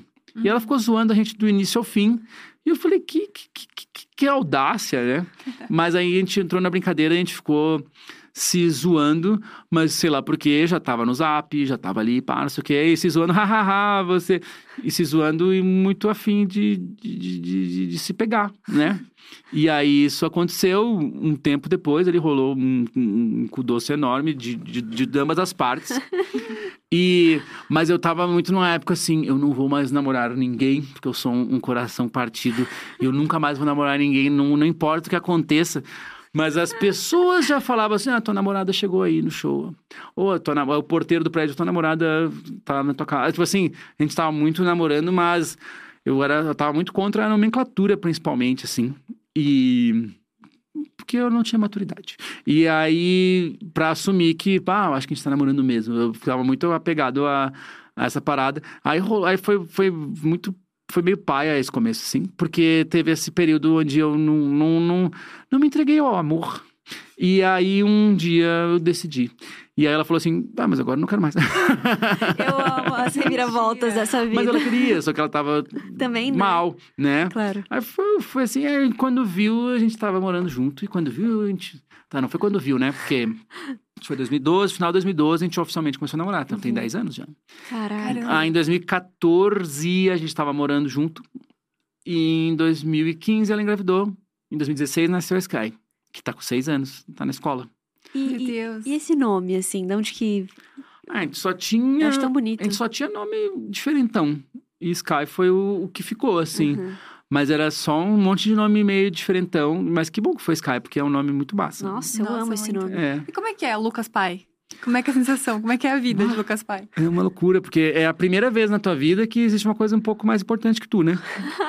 Sim. Que até então, tem pessoas que são muito Caraca. dadas. Tem pessoas que são naturalmente altru- altruístas pra caramba. Eu tenho muita, muito ciúme dessas pessoas, assim, porque eu fico assim, pô, que pessoa legal. O, o, o meu irmão mais velho, o tio ele é muito assim, ele pira em ajudar muito as pessoas, assim, o tempo inteiro. E eu falo, caralho, eu sou um pau no cu mesmo, né? Porque tem pessoas que te fazem sentir mal de tão Sim. altruístas tão que legais que elas são. E, eu, e aí, com o tempo, eu fui percebendo, assim, muito autocentrado ali, ah, porque eu tenho que. Ah, o quê. E quando, quando nasce um filho, é assim, ó, nada mais importa. Inclusive, vai te fuder, tá ligado? Tipo assim, acabou. Já era. Agora, agora tem uma coisa muito, muito mais importante e que é um projeto aqui que aconteceu na tua vida, que é um filho que se tu vacilar. Quando é nenezinho, recém-nascido, se você vacilar, ele morre, tá? É, sabe? Tipo assim, tudo, Meu é, tudo é uma Deus, questão de vida ou cara. morte. Tudo é uma Uhum. questão muito. Tá, eu tô exagerando, mas tudo é uma questão muito importante. Então, tu passa a, Tirar o foco de você também. é, e tira um pouco o foco da gente e ao mesmo tempo gera muita gera muita conflito interno assim, tu fica com sentindo aqueles FOMO, né? Tu fica com sentindo assim, cara, porque as pessoas falam muito das partes muito boas. E isso também é bom, porque isso é basicamente o amadurecimento acontecendo em, Uhum. em tempo real, né? E, e uma coisa que é diferente um pouco da experiência da mãe e do pai, eu sei que boa parte dos pais são ausentes, são pau no cu pra caralho e não estão nem aí pra criança e faz lá uns stories, ai meu filho. E tipo assim, ainda existe um pouco isso, acho que cada vez menos, mas ainda existe. Mas cada vez mais, assim, existe uma consciência de que ser pai não é ser ajudante de mãe, não é ser provedor, porque não, Pois não, não tá é. mais rolando isso, né? Uhum. Então. ahn, e aí. O que, que eu ia falar? não, então, assim. E agora? Já. é, assim. Às vezes o mar de rosas é ser essa, esse, talvez esse pai superficial, às vezes até essa. Vezes, é que Pra mãe é muito mais difícil ser superficial porque ela carregou na pança aquela criança nove meses, então existe um, toda uma preparação assim. O teu corpo tá te dizendo que tu vai ser mãe e tu vai ser mãe quando vem nasceu, assim, ah, nasceu, eu sou uma mãe. E pro pai, querendo ou não, tá gestando fora dele ali. Ele vê aquela barriga ali, mas vai fazendo as coisas, mas tu não. É, o, o- a construção do sentimento do pai, ela acontece principalmente depois que nasce, assim. Uhum. E normalmente, nu- numa situação tipo, tipo ali na nossa casa, a Sky nasceu de, de, de parto natural e, tipo assim, o bagulho dá uma demolida na mãe, tá ligado? Tipo assim, porra, ahn, é, é muito, muito forte, assim. Intenso. E, e tu tá inteiro, irmão. Tu é o pai. Tu tá inteirinho, só não saiu nada dentro de ti. então foi ali que eu. Que, que aí tu tem essas primeiras semanas ali, é tipo assim, basicamente é tu, Você cara. vê, né? Aí eu basicamente era assim, bah, com a filha aqui, não sei o quê. Ó, quer mamar. E aí, Uhum. mas assim, e aí vai, tu vai construindo esse bagulho nesses primeiros momentos, assim. Sem ter, talvez, esse laço mais fisiológico de ter saído de dentro de ti Total. né? O que faz, às vezes, com que vários. Não é isso que faz, não é desculpa para nenhum pai. Mas é que. Mas quero dizer, assim, que ele é um amor muito mais construído Uhum. do, que uma, do que um amor que, às vezes, tem uma justificativa super biológica. Apesar dela ser um resultado biológico meio ali. Claro. Mas. Mas é, é muito gestando, louco. né? É, é muito, é, é muito louco, assim. São as emoções mais, mais E- malucas e poderosas e, e que faz o cara... Assim, eu não acho que uma pessoa precisa ser pai pra ser gente boa, pra dar valor às coisas. mas ajuda. Ajuda. Aham. Ah, eu fico pensando como é que é a relação da Sky com a música, assim. Hum. Tipo, cê- como é que você introduziu isso na vida dela? Ah, não introduziu, né? Ela Foi tem uma muito casa... natural, Ela né? tem uma casa que tem um estúdio, que chegam umas pessoas lá E ela batucando curte, coisa. assim? Curte pra caramba. Mas existe uma, assim, um consenso, né, entre eu e a Karen, que é tipo assim, ó, não vou me empurrar ela pra nada, pelo amor de É, Deus, ai, que é sim, muito cara. cringe, né? Bah, Total, cara. Vai, filha, canta aí pra todo mundo. Assim, não. E é, tanto tem que, que ser algo bem natural, né? tanto que Tipo, pra Sky, ser músico é o meu trampo. Então ela não vai acontecer assim, pai, canta uma música pra mim, porque é tipo um filho chegar pra um pai advogado e falar, me defende lá na justiça. Um Então, assim, pra mim. ela é um negócio que é, tudo é diferente. O próprio lance da mãe andar de skate, né? Pode Tipo crer. assim, ah, minha mãe anda de Sim. skate, tipo assim, normal, né? E aí ela acaba indo andar de skate junto e tal, mas não existe uma... Uma pressão, assim. Porque ela né? tem seis anos, então a, a música ainda é uma, o trabalho do pai dela e pra ela ainda é meio que uma brincadeira. Ótimo. A gente leva nessas escolinhas, assim, mas é um rolê completamente iniciação musical, não existe aquela parada. Porque é muito isso, assim, aí vamos supor que mais tarde ela queira alguma coisa dessas que a gente tá ali oferecendo em casa porque tá ali, Uhum. ela já vai ter os atalhos todos, né? É basicamente isso. Exatamente. Mas não existe um. Um- Mas assim, ela super se interessa, ela super sabe se gravar no iPad. Ai, que ela abre o GarageBand, lança umas músicas, sobe no Para, SoundCloud. Para com isso. E são músicas absurdas e muito boas. E direto Ai, eu jogo pra ela assim, direto eu, eu muto meu vocal pra ela assim, Sky, canta uma melodia aí pra essa música pra desbloquear, assim. Para. E às vezes ela manda umas assim, eu falo, vou usar. Olha. E aí a gente Caramba. já tá roubando os direitos autorais dela aí, porque a gente não põe o nome dela, porque é muita complicação botar criança no ECAD. e aí, mas enfim.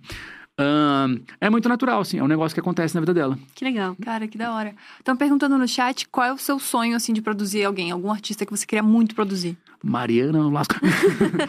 Pô, que legal. Vamos fazer? Nossa, eu, eu topo marcar uma, uma sessionzinha. Então tá bom. Tá.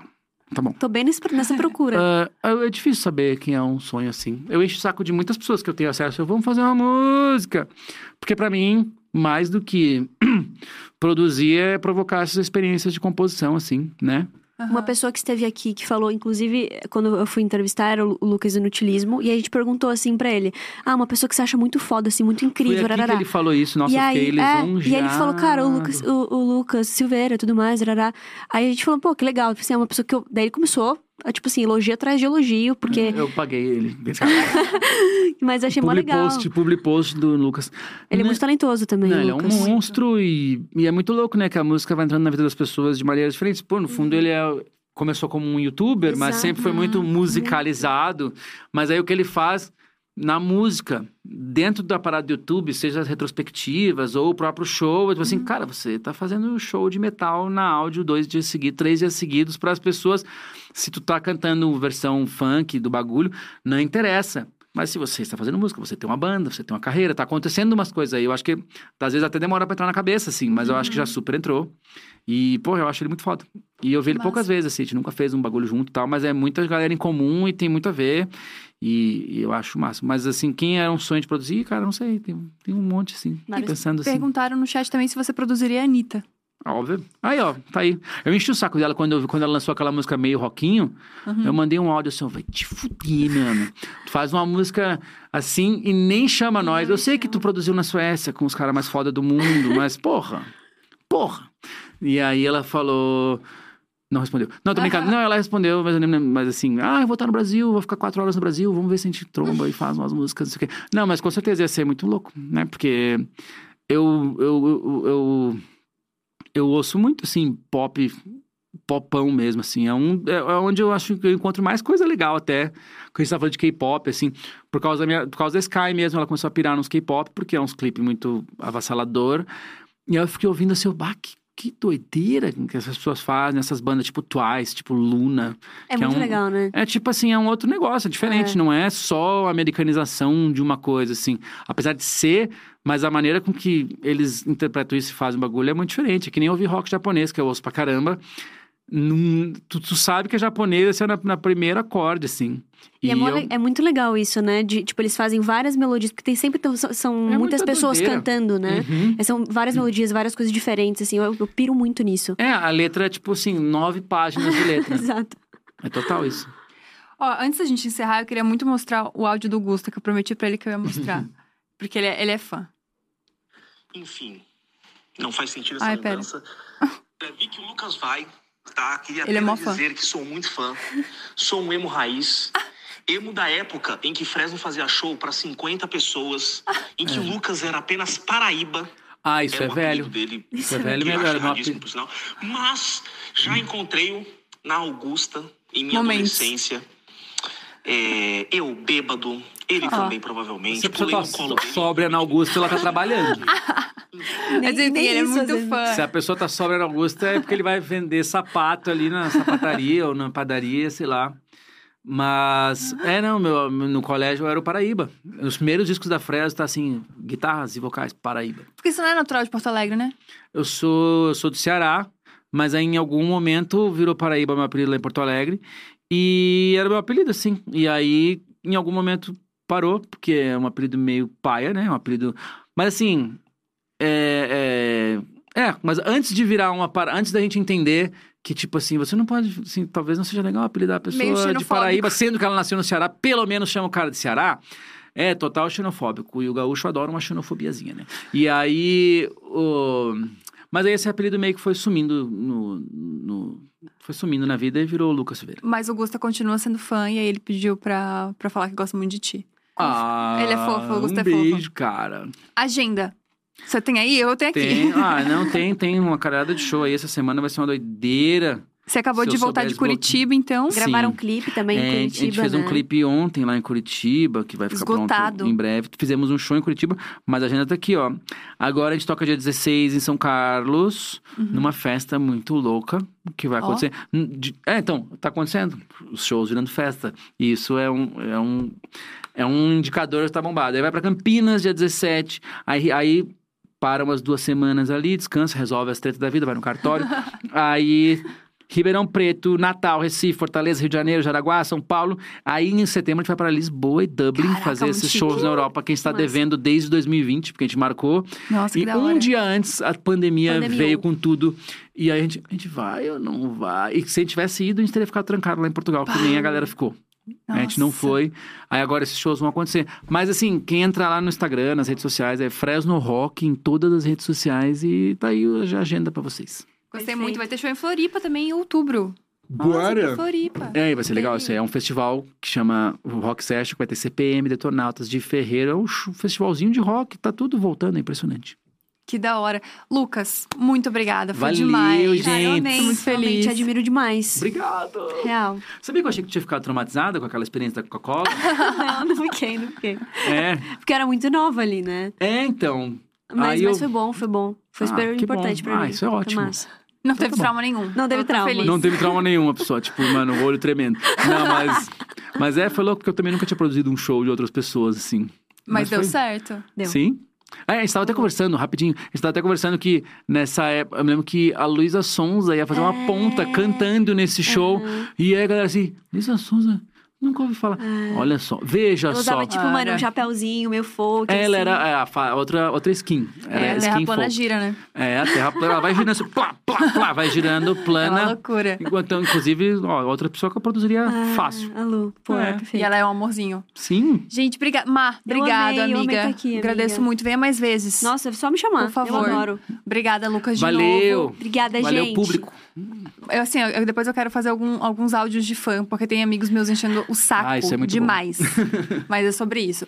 Um beijo grande a todo mundo que assistiu. A gente vai estar aqui ainda essa semana, mas por acaso, sim, uma coisa que a gente pensou na nossa própria cabeça é que a gente não vai embora, simplesmente vai embora. A gente preparou um VT aqui com os melhores momentos do Diacast, então continue aí com a gente, tá bom? Que a gente vai sair ao vivo, mas ainda vai ter Diacast rolando. Mais ou menos por aí, tá bom? Um beijo. Beijo. Tchau!